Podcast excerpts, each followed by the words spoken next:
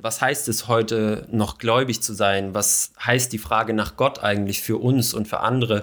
Ist die wichtig, vielleicht die wichtigste von allen oder ist die uns völlig egal heutzutage? Ist es vielleicht komisch als junger Mensch heutzutage noch gläubig zu sein?